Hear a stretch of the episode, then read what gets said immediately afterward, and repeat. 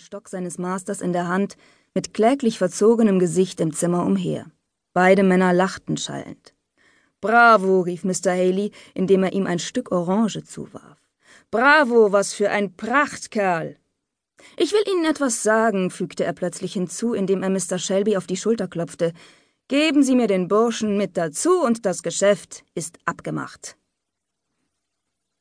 In diesem Augenblick wurde die Tür leise geöffnet und eine junge Sklavin von etwa 25 Jahren trat in das Zimmer. Es bedurfte nur eines Blickes, um in ihr die Mutter des Knaben zu erkennen. Sie besaß dieselben glänzenden, vollen, dunklen Augen mit langen Wimpern und dasselbe seidige schwarze Haar. Ihre hellbraunen Wangen überzogen sich mit einer deutlich sichtbaren Röte, die sich verstärkte, als sie den bewundernden Blick des fremden Mannes auf sich gerichtet sah. Nun, Eliza, fragte ihr Master, als sie unschlüssig stehen blieb. Verzeihen Sie, Master, ich wollte Harry holen. Und der Knabe sprang auf sie zu. Nun, so nimm ihn mit fort, sagte Mr. Shelby, und sie entfernte sich hastig mit dem Kinde.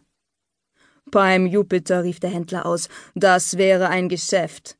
Mit dem Mädchen könnten Sie in New Orleans Ihr Glück machen. Ich habe schon gesehen, wie man mehr als tausend Dollars für Mädchen bezahlt hat, die um keinen Deut hübscher waren. Ich habe nicht die Absicht, durch Sie reich zu werden, erwiderte Mr. Shelby trocken. Kommen Sie, was soll ich für Sie bieten? Mr. Haley, ich verkaufe Sie nicht, sagte Shelby. Meine Frau würde sie nicht hergeben, und wenn man sie in Gold aufwöge. Ja, ja, die Frauen sagen so etwas, weil sie nicht rechnen können. Zeigen Sie ihr nur, wie viele Uhren und Schmuck man mit so viel Gold kaufen kann, und sie wird ihre Meinung ändern. Ich sage nein, Haley, und ich meine nein, und dabei bleibt es, erwiderte Shelby entschieden. Nun, den Jungen geben Sie mir aber doch. Sie müssen zugeben, dass ich Ihnen ein ordentliches Angebot gemacht habe. Was in aller Welt wollen Sie mit dem Kind? fragte Shelby. Ich habe einen Freund, der ein Geschäft aufmachen will. Er will hübsche Jungen an Leute abgeben, die dafür bezahlen können. So ein wirklich hübscher Junge, der die Tür öffnet, macht sich gut in einem vornehmen Haus und dieser hier ist so komisch und so musikalisch, dass er für den Zweck wie geschaffen ist. Ich möchte ihn nicht verkaufen, meinte Shelby nachdenklich. Ich bin ein humaner Mann, Sir, und es widerstrebt mir, den Jungen von seiner Mutter zu reißen. Das verstehe ich vollkommen. Frauen können manchmal sehr ungemütlich werden. Ich hasse es auch, wenn sie kreischen und schreien. Aber wie wäre es, wenn Sie das Mädchen auf ein paar Tage wegschickten? Die Sache würde sich dann in aller Ruhe erledigen lassen. Und wenn sie wieder nach Hause kommt, kauft ihre Frau ihr ein paar Ohrringe oder ein neues Kleid, und alles ist in Ordnung. Das glaube ich kaum. Du lieber Gott, selbstverständlich ist es das. Diese Geschöpfe sind doch nicht wie die Weißen. Sie kommen über alles hinweg, wenn man es nur richtig anfängt. Man sagt immer, mein Geschäft macht gefühllos. Finde ich gar nicht.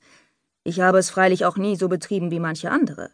Von denen sind einige imstande, einer Mutter das Kind vom Arm zu reißen und es zu verkaufen, während sie wie toll kreischt. Sehr schlechte Methode beschädigt die Ware. Man sollte immer human bleiben, das ist meine Erfahrung.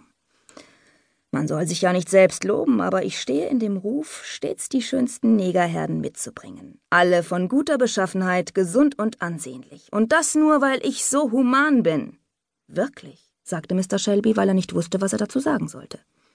Ich bin wegen meiner Ansichten ausgelacht worden, Sir, aber ich habe an Ihnen festgehalten und schönes Geld dabei verdient.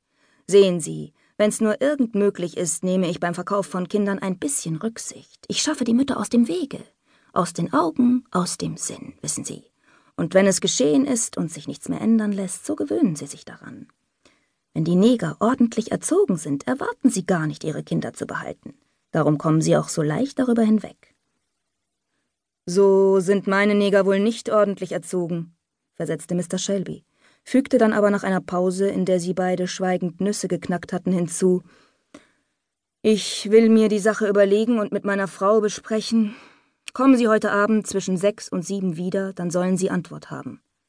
Nach diesen Worten entfernte sich der Händler unter vielen Verbeugungen aus dem Zimmer. Wäre ich doch nur in der Lage gewesen, den unverschämten Burschen die Treppe hinabzuwerfen, seufzte Mr. Shelby, als die Tür sich schloss. Aber der Schurke weiß, dass er mich wegen meiner Schulden in der Hand hat. Ich möchte wissen, wie ich es meiner Frau beibringen soll, dass ich Tom